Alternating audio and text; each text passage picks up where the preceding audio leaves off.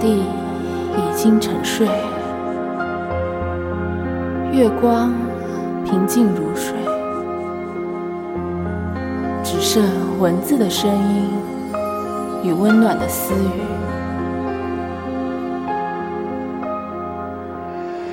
夜半时分，愿您好梦。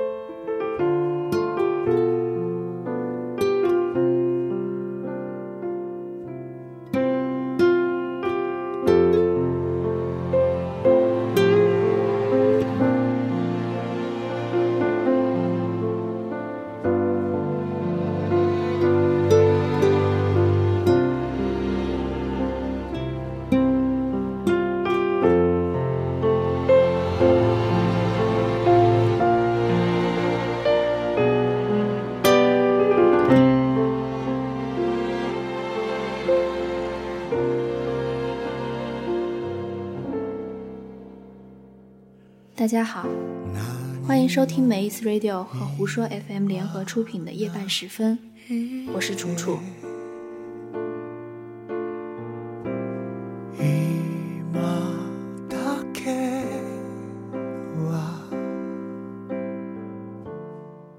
夜半时分自开播以来，收到不少听友的私信，我们将于以后的节目中一一为大家解答，希望大家继续踊跃来信。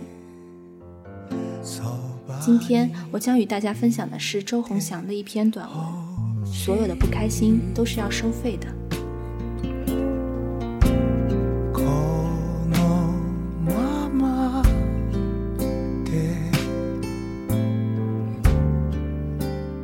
我曾有过一段非常不开心的时光，或许是因为工作，或许是因为情感，又或许是些微不足道的小事。但总归打不起精神来，在办公室如坐针毡，走在路上也觉得愁云惨淡，根本没有任何心思看完一部剧，甚至连早上起床也会觉得非常生气，质疑生活，也质疑自己。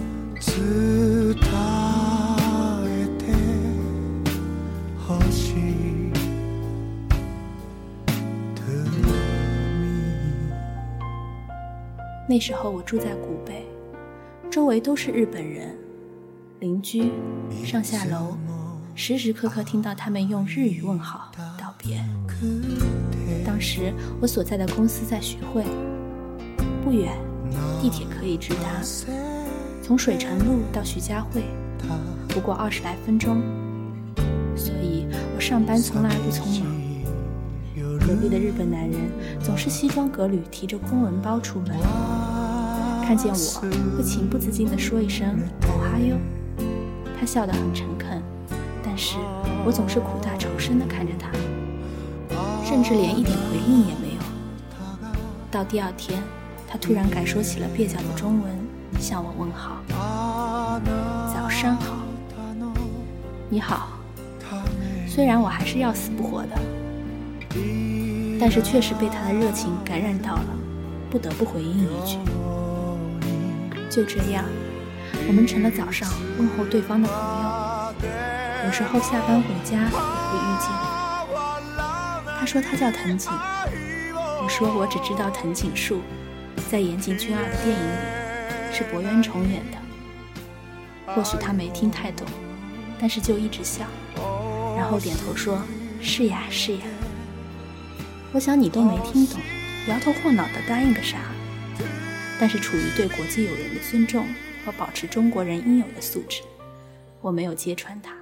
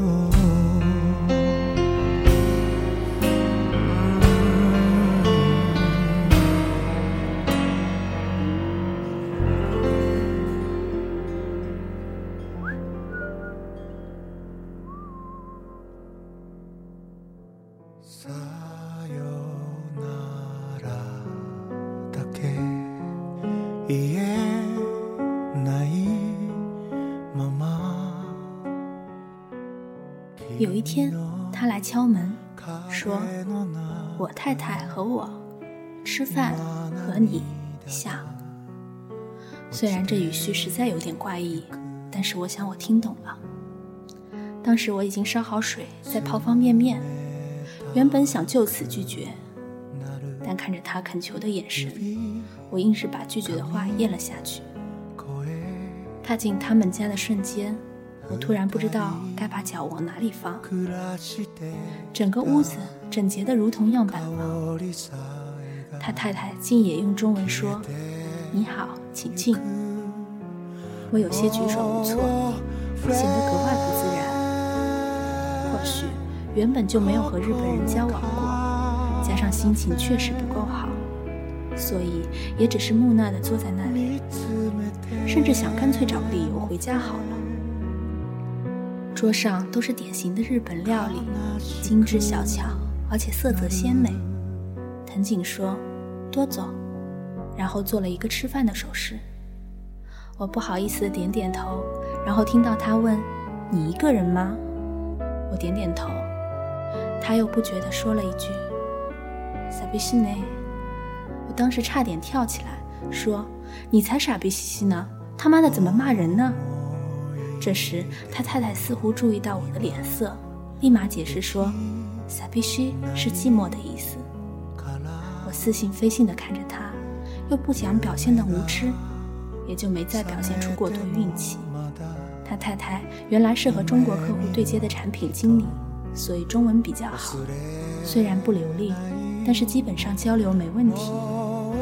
反倒是藤井，他说三两句，我就总是误解成别的意思。后来干脆埋头吃饭。这时，藤井太太突然说：“我觉得你好像总不是太开心。”我抬头望了她一眼，说：“有吗？没有吧？”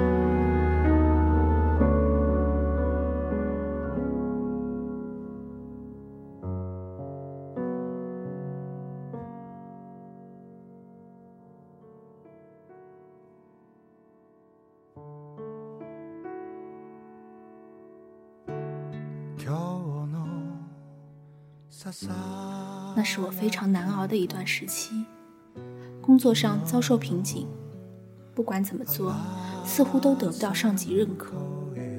即使别出心裁，想要做出一些不一样的事情来，结果却适得其反，弄巧成拙。有时候面对一堆事务，做到晚上九十点，办公室剩下自己一个人，回家的路上才注意到女友的未接电话和短信。回过去，只能惹来更多的争吵，最后不欢而散。回家躺在沙发上一动不动，郁郁寡欢。电视里还放着狗血的相亲节目，那些成功的男人站在台上，等着女人们亮灯灭灯，而我这样的人，估计连站在那里备选的资格都没有。我怎么会开心呢？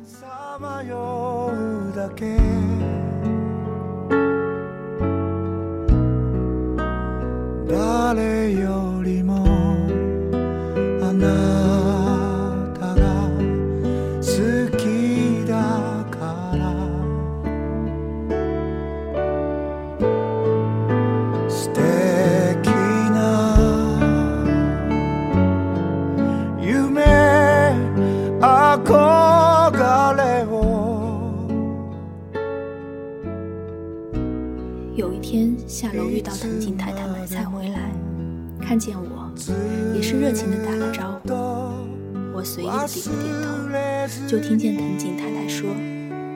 不要不开心，否则会花钱的。”当时我先是一愣，然后望着他，他嬉笑道：“我没有开玩笑，所以赶快开心起来吧。”我没把藤井太太的话当回事儿，结果当天就丢了钱包。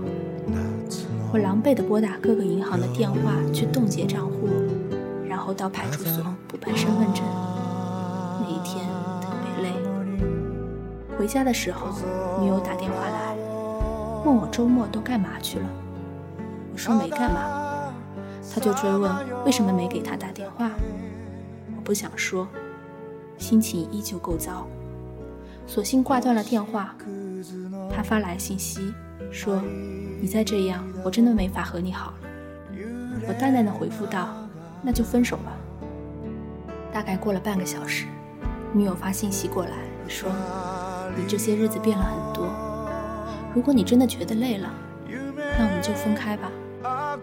不过准备和你一起买房子的钱，我想拿回来。”我望着手机屏幕，发了很久的呆，最后回了一句：“好。”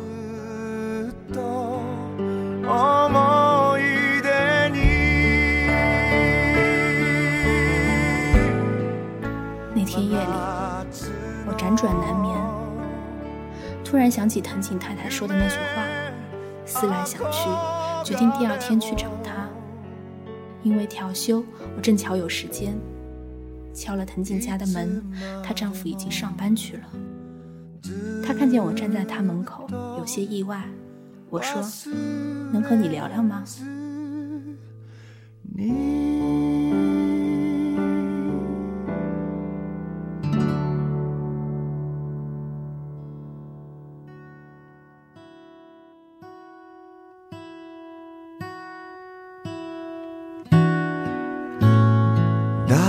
或许因为上班的时间，咖啡厅人很少。藤井太太坐在我对面，她是非常端庄的女性，虽然不知道岁数，但看起来确实很年轻。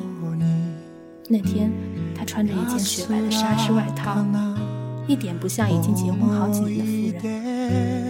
藤井太太说：“不开心的人都是要花钱的，是什么意思？”高先生，你是一直在想这个问题吗？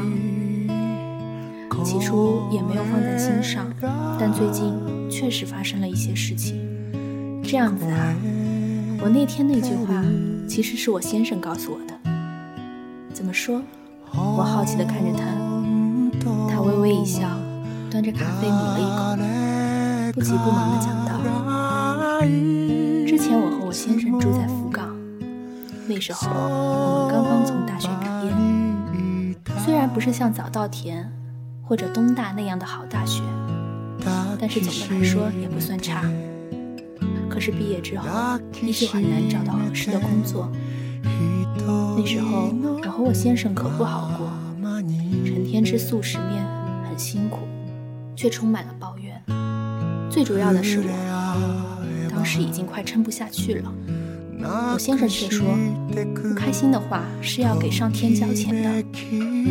我开始以为他开玩笑，结果第二天出门的时候，因为火急火燎的去面试，结果不理想，回家就很烦躁。看着家里泡面没有了，就坐公交去附近的超市。但是你知道吗？我出门竟然忘记锁门了。回家的时候，东西被盗了。真糟糕！对，就是那天，我提着一袋泡面站在门口，心里发麻，钱全没了。我先生回来的时候，我已经哭了快一个小时了。他没有骂我，只是和我说：“看吧，不开心的话就要给上天交钱的。”你先生好像哲学家，不，他也是从别人那里听说的。但是就是那一天，他抱着我说：“不如就干脆不找工作，去上野公园看樱花吧。”他微微一笑，要说不想是不可能的。但是当我和他真正站在上野公园的时候，我突然觉得好像事情也没有那么糟了。先生讲，你要是继续不开心，就会交更多的钱。上天最喜欢找不开心的人收费了。或许当时就真的信以为真了，总觉得要是继续这样不开心下去，就会发生更严重的事情。加上那天樱花真的很美，回去之后心情就不一样了。说起来很奇怪，可是真的就是这样。原本投十封简历，就改投二十封；原本被讨厌的地方，就尽量在下一次不要表现出来。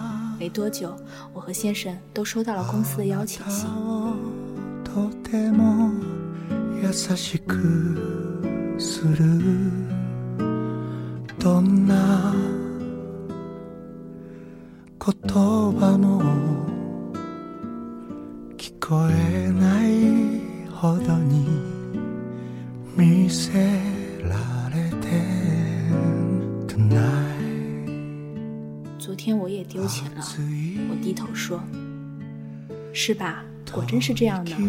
我还有些朋友，他们不开心的时候就会忍不住买东西，或者伤害自己，最后终归都要花钱来解决。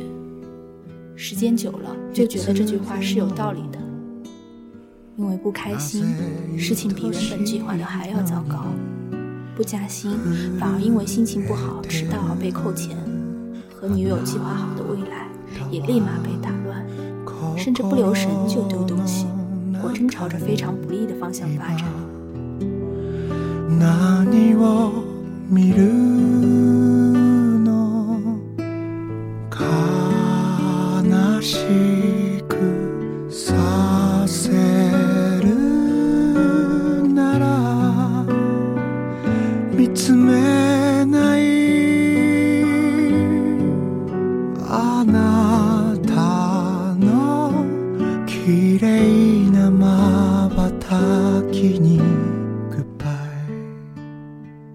我打电话约了女友在人民广场见面，我们已经很久没有见面了，我差一点有些认不出她来。她黑着脸看着我说：“叫我出来干嘛？”我说：“没什么，就坐坐吧。”我递给她一杯买好的奶茶，她似乎没有那么生气了。然后我们聊了天，聊了我们似乎长久都没有聊过的对方。他又考了什么资格证，又去了什么地方，遇见了什么人？原本我已经漏掉了这么多东西。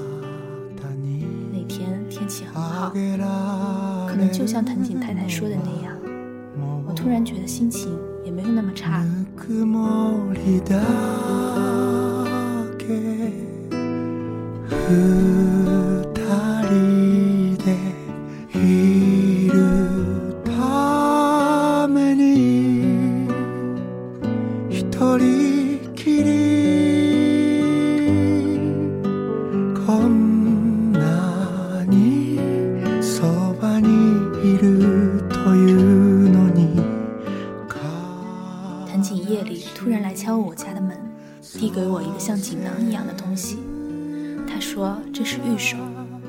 可以保佑我顺利起来。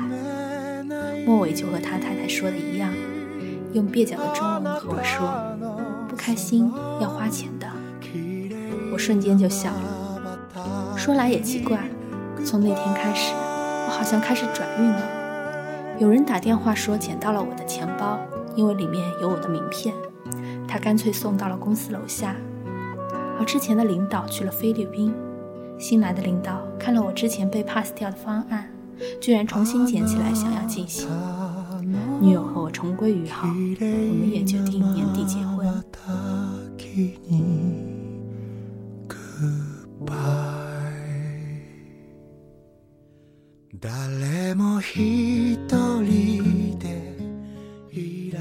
早上醒来的时候，突然听到隔壁轰隆的声响，我开门去看，发现藤井夫妇在搬东西。你们这是？我们要回日本了？啊，这么快？是的，说来到中国也有一年多了，我先生工作调动。所以不能继续留下来了。哎，才刚刚熟悉。这时，藤井先生冲上来说：“你是个好人，开心了。”我冲着藤井先生笑，藤井先生说：“你笑，很好看，不要苦脸了。”藤井太太紧跟着说：“所有的开心都是免费的，不是吗？”好长的日子，我都以为早上打开门可以看见藤井先生诚恳的微笑和那句走音的“早上好”，但是楼梯间除了我，就只剩下从顶上圆窗投下来的朝の日差しに君が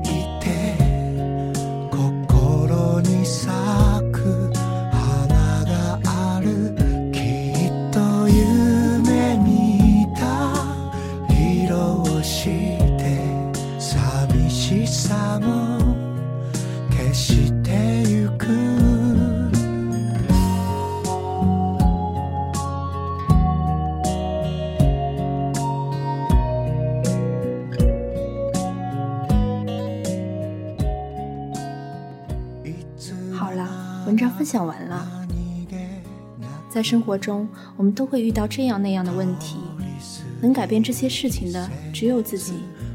前方的路很长，在人生的长河中，有绿洲，也有风沙，会坎坷，也会平坦。或许当你觉得艰难疲惫的时候，你正处于人生的上坡路。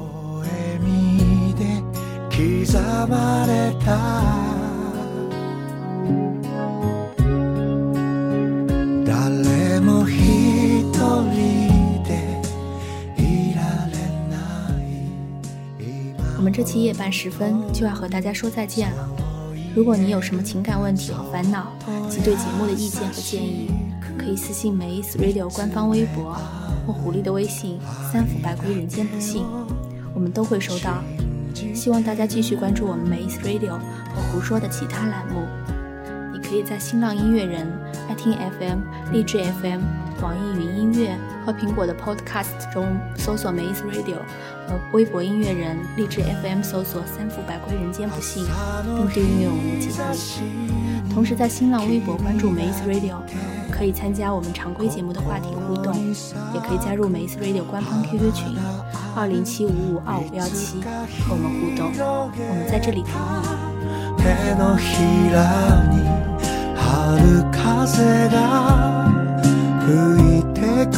你。